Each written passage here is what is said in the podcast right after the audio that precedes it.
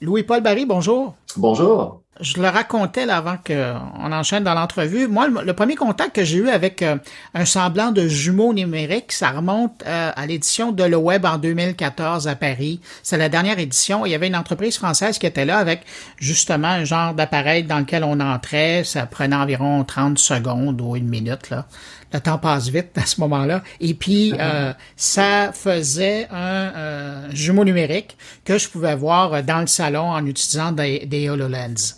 Euh, évidemment, c'était imparfait. Ça fait quand même presque huit ans de ça. Et, mais je me disais, vous êtes rendu où, vous, avec ExoTwin, dans la création de jumeaux numériques? Excellente question. Puis j'aimerais faire un retour sur Paris, puisque deux semaines et demie, bientôt trois semaines, euh, on était à Paris exactement pour un show, pas, moi, mais d'autres opérateurs avec euh, la machine.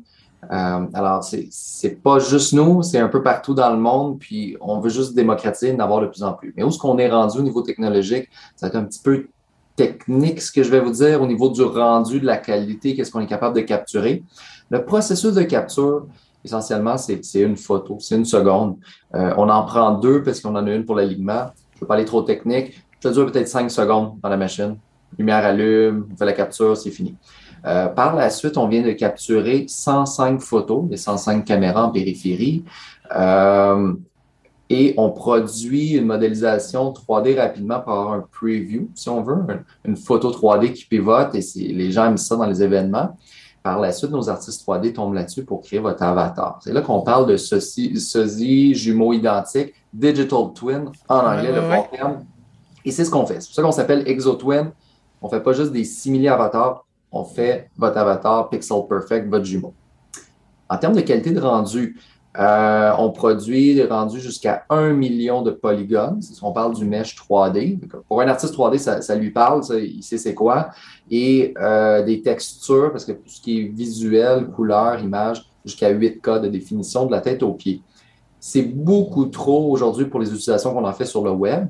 Alors, généralement, quelqu'un utilise notre avatar dans VRChat, par exemple, pour se promener, euh, va avoir un avatar de 40 à 50 000 polygones maximum. Puis, c'est très reconnaissable, c'est très, très beau. Euh, à un million, c'est plus pour un éditeur de, soit dans le jeu vidéo qu'on fait un rendering ou du vidéo 3D, là, render, là, travaillé. Euh, là, on va avoir les niveaux de détail souhaités pour eux le jour où les gens de Fortnite vont permettre d'avoir son personnage, c'est à ce moment-là qu'on pourra utiliser la, création la haute qualité que vous, vous produisez. Définitivement. Et on a des discussions avec des développeurs de jeux vidéo. Euh, bon, je ne vais pas tout révéler, dont euh, peut-être Ubisoft ici à Montréal, euh, potentiellement un jour, c'est pas pour demain qu'ils vont faire des, jeux pour ça. La première étape, c'est de démocratiser l'accès à un prix assez abordable et enlever le point de friction de devoir faire plusieurs heures de route pour aller se faire twin dans une machine parce qu'il n'y a pas juste à Montréal qu'on veut l'avoir, on l'avoir un petit peu partout dans les grandes villes. Et un coup qu'on a atteint cet objectif-là, euh, là, il va y avoir de l'intérêt pour des grosses sociétés de jeux vidéo. Alors, nos discussions présentement, c'est plus pour indie, des, petites boîtes de jeux vidéo qui, débutent, qui sont prêtes à, faire des trucs vraiment différents pour importer l'avatar et jouer en tant que son personnage.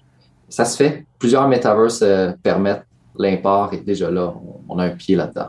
Ben, déjà à l'époque, écoutez, en 2014, moi je me souviens que je pouvais jouer un match de tennis moi-même euh, sur mon téléphone. Là, je pouvais jouer un match de tennis et je pouvais me prendre pour euh, Mario. Et là, j'avais des boîtes, je devais sauter par-dessus des boîtes. C'était assez amusant de, me voir aller comme ça. Je n'étais pas tellement bon, mais bon, ça, c'est amusant. Mais euh, parlons de coût. vous dites que là, le défi, c'est d'avoir la machine pour la présenter ça peut coûter combien cette machine-là? Un. Puis deuxièmement, pour quelqu'un qui voudrait se faire faire son, double numérique, ça peut coûter combien aujourd'hui? C'est une bonne question, puis je vais vous donner un petit peu plus de détails. Pour le coût de la machine, c'est c'est pourquoi on existe en réalité. Moi, je suis du domaine du cinéma et ça existe cette technologie-là depuis plusieurs années pour mhm. capturer des gens pour euh, des films en 3D ou pour les jeux vidéo. Euh, c'est des machines qui peuvent coûter entre 150 200 000 dollars US en termes de hardware, euh, de conception. C'est pas pour tout le monde. L'opérer, évidemment, c'est très dispendieux. On parle entre 2000 à 3000, 5000 même pour créer un avatar 3D avec ça. Alors, c'est pas pour tout le monde. Moi, j'ai travaillé un an très, très fort pour arriver à une machine qui coûte euh, sous les sous 70 000, qui donne le même rendu en termes de qualité et qui est portative. C'est juste qu'on a un volume pour rentrer une à deux personnes à la fois. On ne peut pas rentrer une voiture complète comme peut-être certains gros studios, mais notre but, c'est vraiment les humains. Euh, peut-être les, les, chiens aussi, les animaux, c'est possible. Alors, euh, on réduit le coût de la machinerie, ça réduit nos coûts d'opération. On a travaillé très, très fort pour automatiser la majorité des processus au niveau du nettoyage, de la composition, de l'alignement des images, pour que nos artistes 3D aient moins d'heures à mettre. Pour arriver à un coût sous les 200 dollars, vous obtenez votre avatar, nettoyé, euh, manuellement, rehausser les détails, tout est là. Et le squelette est là pour l'animation, ce qu'on appelle le rigging. Et ça, c'est ça qui brise le marché présentement, c'est qu'on passe en dessous du 1000 US qui existait à certains endroits euh, pour un 200 canadien. C'est vraiment pas cher. C'est pas cher. Euh, on va comprendre vite pour les gens qui connaissent l'industrie du jeu vidéo, c'est pas qu'on veut voler des jobs à qui que ce soit. Euh, on veut juste démocratiser que ce soit accessible pour le maximum de gens. Alors, notre profitabilité est pas là. C'est quasiment au cost qu'on vend ça. C'est vraiment pas le but de faire de l'argent, c'est que le maximum de gens puissent créer leur avatar. Ça va être avec le volume que vous allez arriver à quelque chose? C'est avec le volume qu'on va déranger le marché, forcer des grands joueurs comme Ubisoft ou des compagnies à adapter les jeux vidéo et rendre ça beaucoup plus intéressant pour les utilisateurs. Et là, ça va devenir monétisable pour nous. Euh, aussi l'aspect que nous avons développé l'application, vous recevez l'avatar et vous allez pouvoir le connecter à des expériences externes. Alors, sans connaître la programmation, sans connaître les fichiers 3D, quoi en faire, je fais quoi qu'un OBJ, je fais quoi qu'un FBX, mhm. comment ça fonctionne, on élimine tout ça. Deux, trois clics, vous le connectez à votre compte euh, VRChat, c'est importé, vous l'utilisez. Deux, trois clics dans un futur jeu, peut-être euh, Call of Duty, euh, pourquoi pas, et vous importez, vous jouez avec. C'est là notre technologie, c'est ça qu'on veut développer et maximiser et simplifier, c'est-à-dire au maximum. Et là, ben, Marketplace va prendre place, parce que des artistes 3D vont vendre des accessoires, vous allez pouvoir accessoriser, modifier votre avatar et aussi peut-être acheter des packs d'animation. Euh, des animations, vous voulez faire euh, des backflips, euh, du breakdance, des choses que vous n'avez jamais fait, votre avatar, vous allez pouvoir l'animer de cette façon-là. Et on souhaite monétiser un moment donné quand le volume va être assez grand. Vous parlez beaucoup de jeux, mais il y a tout le marché des réseaux sociaux où on utilise de plus en plus les avatars. Puis les réseaux sociaux même euh, avec Apple et son univers. Euh, la plupart des gens maintenant euh, sont forcés, s'ils veulent avoir un avatar, passer du temps pour le faire. Est-ce que ça aussi, c'est un domaine où on pourrait utiliser notre jumeau numérique? Alors, définitivement, les, applications sont illimitées. Puis, pardonnez-moi de parler de, de, jeux vidéo, jeux vidéo. J'arrive d'un trois jours au Comic Con, puis on a parlé beaucoup de jeux vidéo, évidemment. C'est ça que j'ai dans la tête, mais euh, notre, euh, notre vision, on a trois clientèles cibles. Puis la deuxième, c'est tout ce qui est business. Alors, notre but d'humaniser le metaverse, si je peux dire, d'humaniser le virtuel, euh, c'est qu'on soit reconnaissable. Alors, quand on se promène, dire VR chat ou metaverse, c'est beau les, personnages loufoques, les comics, les têtes de girafes, singes et tout ça. On veut amener du réalisme. Si je me promène et je vois Bruno, je croise Bruno, je vais le reconnaître, je vais m'arrêter, je vais lui parler. C'est la première étape qu'on veut faire.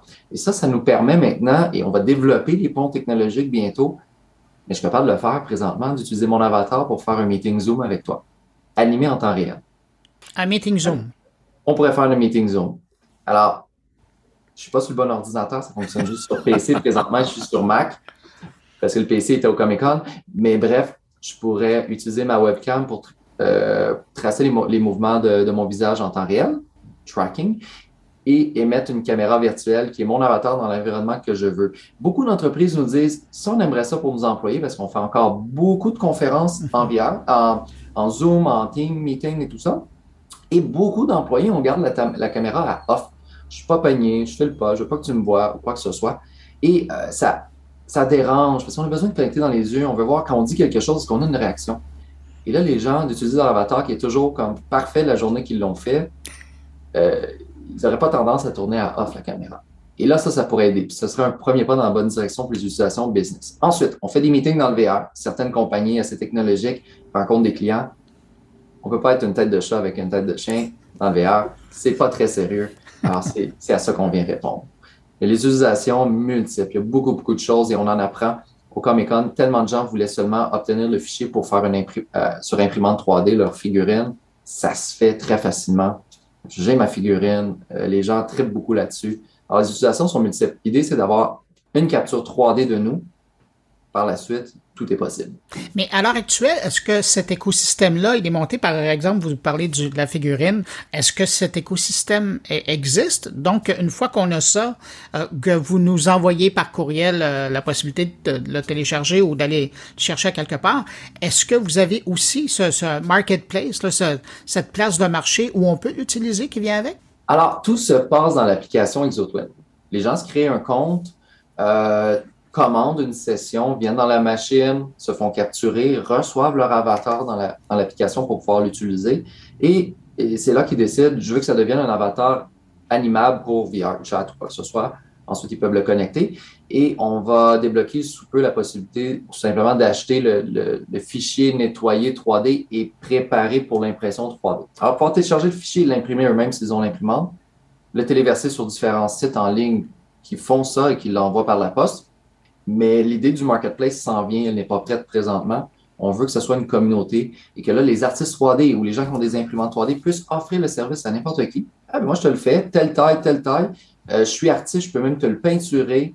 Euh, je peux faire ci, je peux faire ça. Alors, on veut que les gens euh, commercialisent leurs trucs eux-mêmes. On ne veut pas nécessairement être une compagnie qui vend les statuettes et on monopolise le marché. On veut que tout le monde puisse y participer.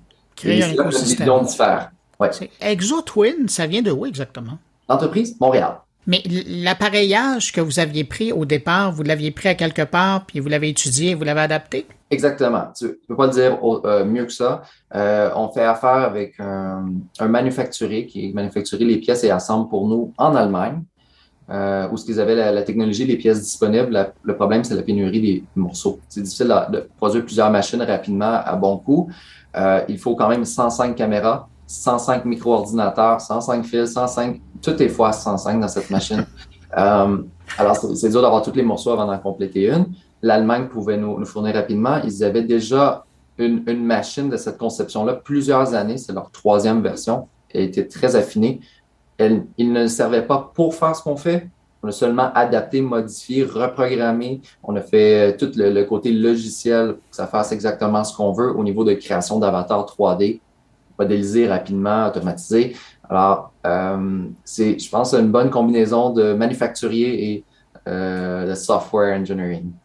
Et là, vous, dans votre modèle d'affaires d'ExoTwin, est-ce que donc vous avez ce type de machine-là que vous avez euh, fait, créé, adapté? est-ce qu'il y en a sur la route qui se promènent? Est-ce que les entreprises ou les organisations peuvent la louer? Comment ça fonctionne? Présentement, il y en a juste une ici à Montréal. On l'utilise pour faire les événements on a fait notre sortie, première sortie publique au Comic Con vendredi dernier, après un an de travail. Personne n'a entendu parler de nous avant. Alors, on commence, on fait notre bêta testing, on teste le marché, on regarde un peu les feedbacks de l'utilisateur pour améliorer. Euh, prochaine machine d'ici un mois devrait être reçue au Canada. Euh, le concept, on ne veut pas s'approprier le matériel, on le fait concevoir et automatiser d'une façon que presque n'importe qui qui un petit training d'une journée peut l'opérer.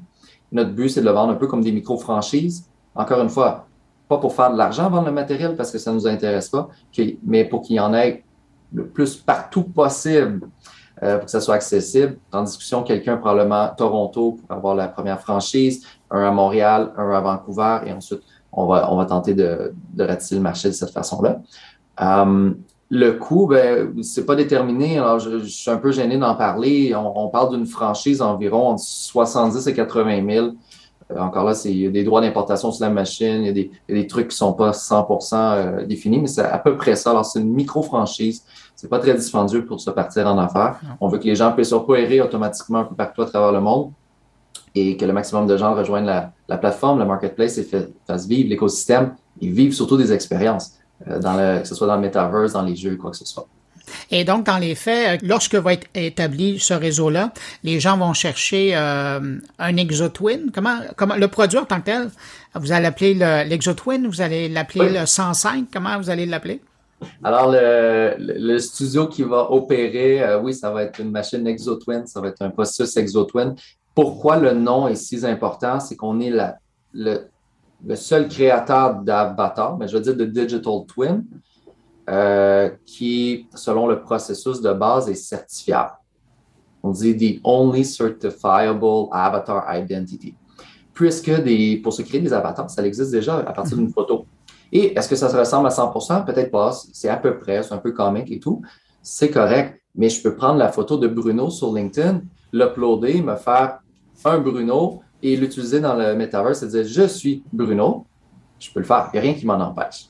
Alors, euh, quand on tombe dans les personnalités connues, les vedettes et tout, oh, on ne peut pas faire, faire confiance à 100% à qui qu'on voit dans le metaverse. Et c'était le premier problème que j'ai vu, que j'ai vu venir. Ça ne l'est pas aujourd'hui, mais ça va le devenir quand on va vouloir rendre ça un peu plus sérieux. Et notre processus fait que si Bruno ne vient pas chez ExoTwin, dans un centre ExoTwin, on ne peut pas avoir un 3D de Bruno hyper réaliste dans le metaverse. Je ne peux pas vous forcer à y aller. Et je ne peux pas le faire pour vous, alors je ne peux pas me l'approprier. C'est la première phase qui nous rend le seul service certifiable à cause on doit se déplacer physiquement. La deuxième chose, euh, on va offrir également l'authentification, c'est-à-dire un digital contract smart contract, euh, qu'on va faire ce qu'on appelle un KYC, Know Your Customer. Alors, recevoir des documents qui attestent que euh, M&M ou Bruno Mars ou Céline Dion, c'est vraiment Céline Dion qui a fait son avatar. Euh, on va peut-être adopter un truc de style un blue check mark, un petit check euh, comme à Twitter pour dire cette personne a été authentifiée. Puis l'avatar, vous la voyez, Céline Dion qui performe sur la scène dans le metaverse, c'est bien elle. ou Bruno qui participe à un panel de, TED Talk tous les panélistes, euh, ben, ils ont leur exotwin et ils ont leurs exotwins certifiés. On sait à qui on parle. Et c'est là qu'on veut un peu euh, bouleverser le marché si on veut. Quand vous avez commencé à travailler là-dessus, euh, on parlait beaucoup moins du métavers. Est-ce que c'est, vous étiez plus, j'imagine, versé dans le jeu vidéo? Est-ce qu'aujourd'hui, le fait que le métavers est, est, partout, là, est-ce que le fait qu'on parle autant du métavers, ça a aidé, ça fait que c'est une belle fenêtre de lancement pour vous? Définitivement, euh, parce que beaucoup de gens ne savaient pas c'était quoi. Entre vous et moi, Metaverse, c'est seulement un mot qui a été inventé euh, dans la dernière année, puisque je reviens à VR Chat, parce que c'est celui qui me vient en tête, mais ça existe depuis 2007-2008, je crois, de pouvoir aller euh, dans un univers en trois dimensions, et c'est un chat room, en fait. plein d'expériences et des spectacles qui se donnent là-dedans complets. Alors, c'est pas nouveau, c'est juste le, mot a été commercialisé.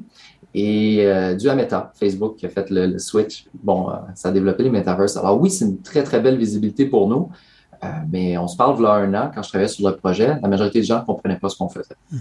Ils disaient, ça ne marchera pas, je ne vois pas l'utilité. Pourquoi je voudrais me ressembler dans le metaverse? Je préfère ressembler à Iron Man puis trouver ça cool. Je dis oui, mais à un certain point, on va se tanner. Si on veut une, une adoption, il faut que les gens puissent se reconnaître, il faut que ce soit humain un minimum pour être pris au sérieux. Alors, je dis, on va commencer tout de suite à travailler là-dessus, puis on va être prêt. Puis là, ben, vous l'êtes. Euh, écoutez, il y a, je suis persuadé qu'il y a des gens qui euh, nous entendent et qui se disent, euh, j'aimerais ça, moi, avoir mon jumeau numérique. Les gens qui voudraient l'avoir, qu'est-ce qu'ils font?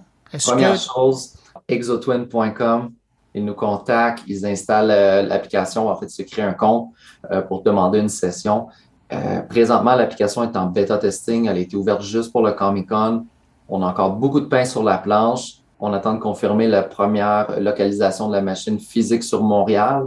Ensuite, peut-être une deuxième à Toronto. Alors, les, centres, les adresses vont être euh, mises publiques. Les gens peuvent se pointer directement et l'obtenir.